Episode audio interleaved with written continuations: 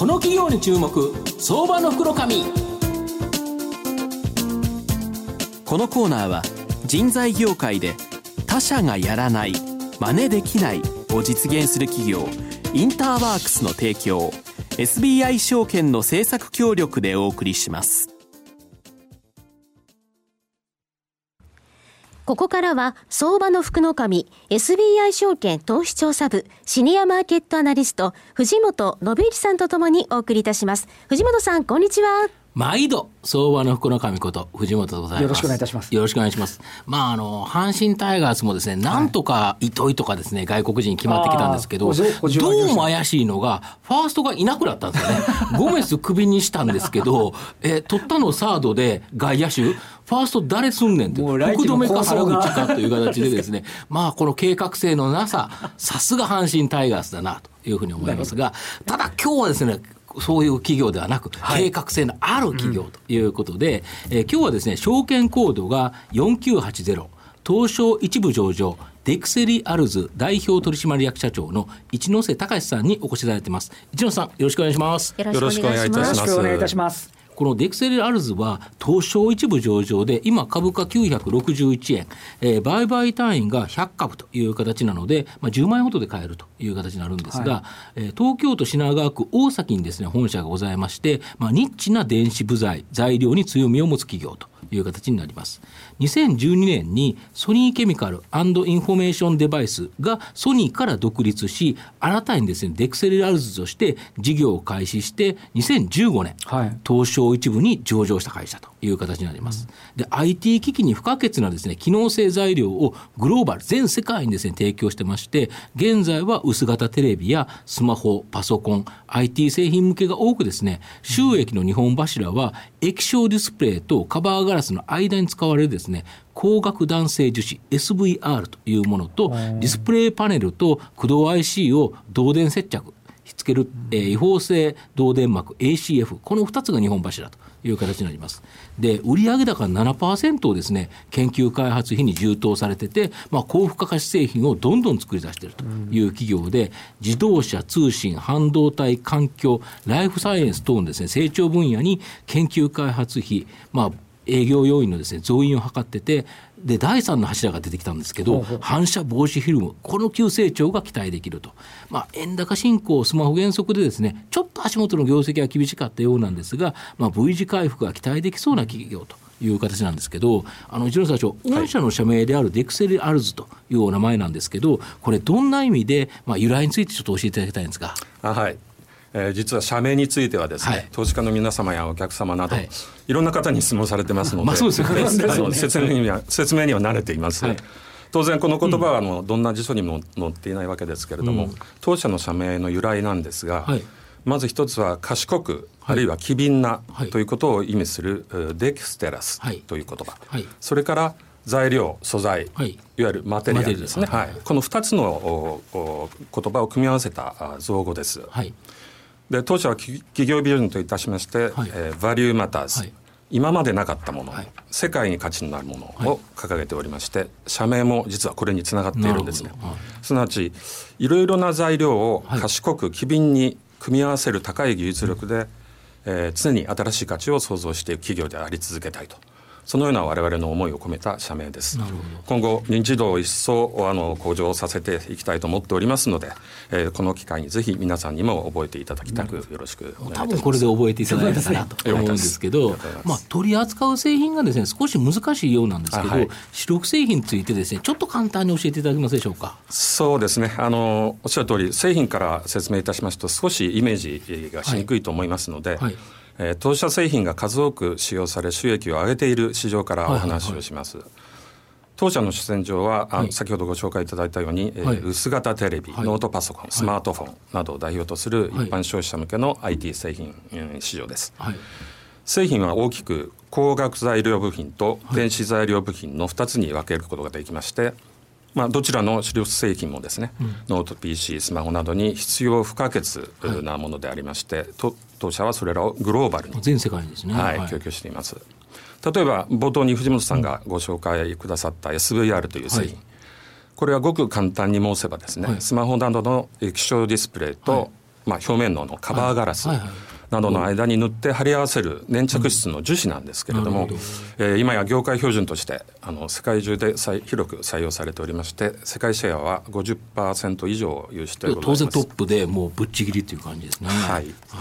えー、それからもう一つの主力商品 ACF、まあ、導電フィルムですけれども、うんこれも、まあ、液晶から有機 EL、いろんな技術ございますが、世界中のほぼすべてのですね、ディスプレイ製品に使用されている接着材料でありまして、これも約45%と高いグローバルシェアを獲得しております。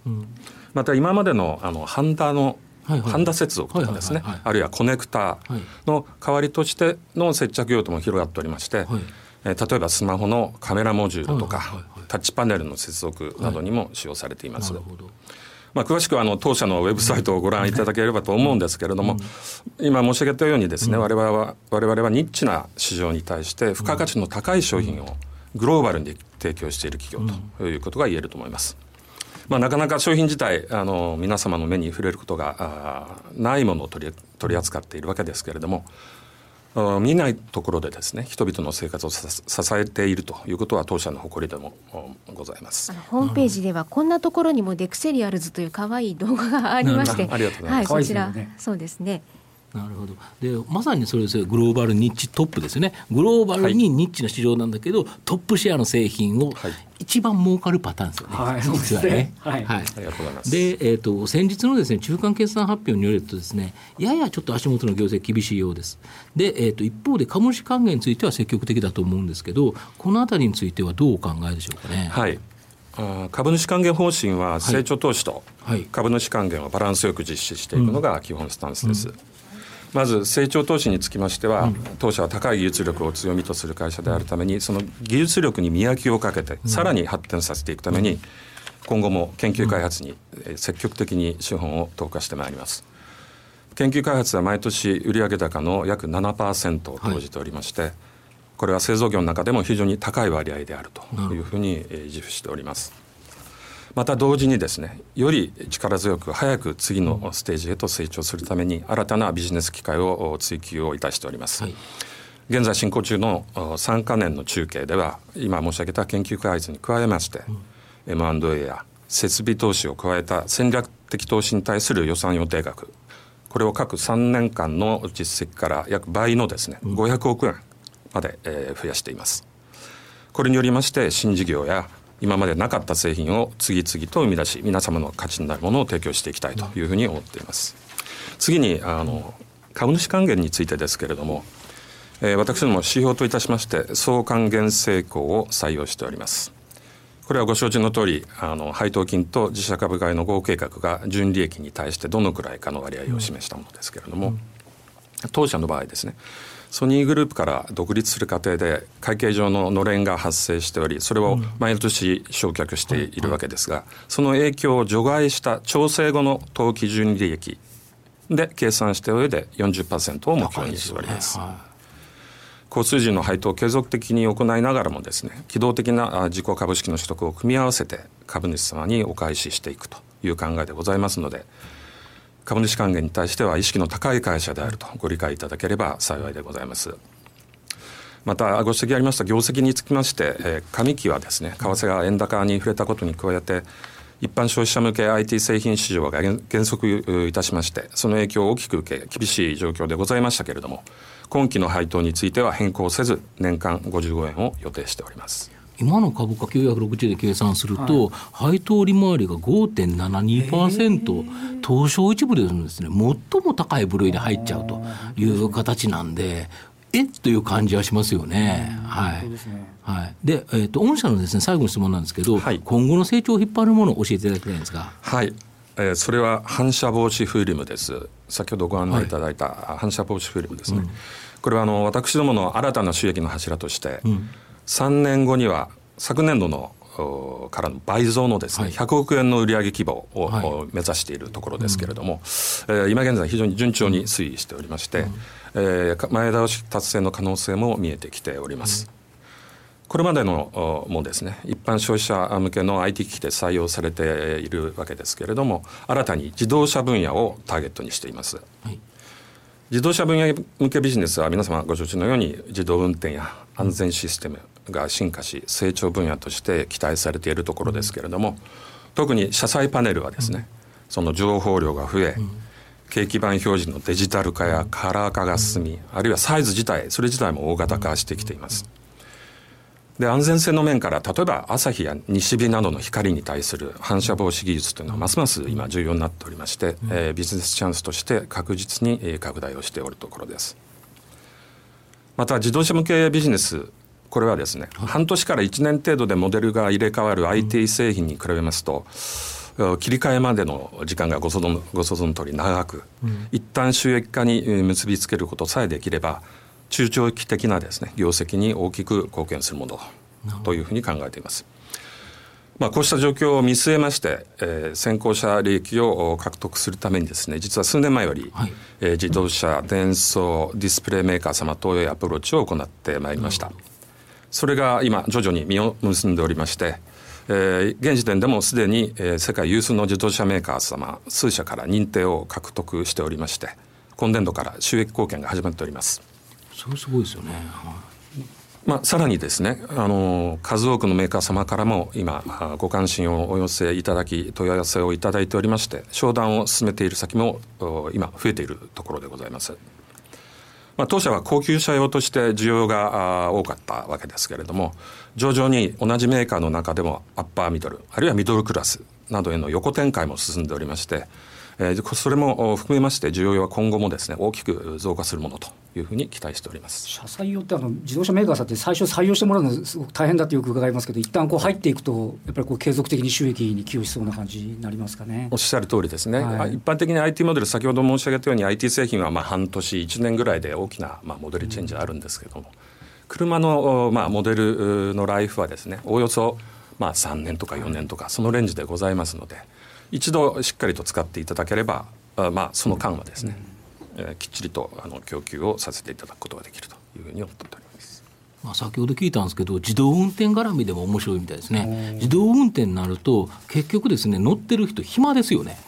そうするとディスプレイ見るんじゃないか、だからエンターテインメントのディスプレイと、実際に自動運転でですね、その情報を出してくれるディスプレイと、これ、2つになってくると、そこで光当たっちゃって、見えにくかったら、見えにくかったらまずいってやつですよね。ねというすると、本当、デクセラールさんの自動運転関連銘柄としてですね、やっぱ注目高まるかなという形で、ちょっと最後まとめさせていただきますと、このデクセラールさんは、薄型ディスプレイ、スマホ、タブレットにはですねなくてはならないまあ、機能性材料を作ってきた会社と。で、今までは大多数の一般消費者向け IT 製品に強みを持ってたんですけど、今後はこの自動車向け、非常にですね、注目されると。で、第3の柱の反射防止フィルムが、まあ、収益貢献するなど、まあ、変化しつつあると。ドル円相場も足元111円台でかなりですね円安に来てますので、まあ、海外売上高比率の高い、えー、デクセラーズさんにとっては、まあ、これは追い風になると、まあ、収益の V 字回復と、まあ、社債向けの将来。これを考えるとこの配当利回り5.7%ちょっとシャレならない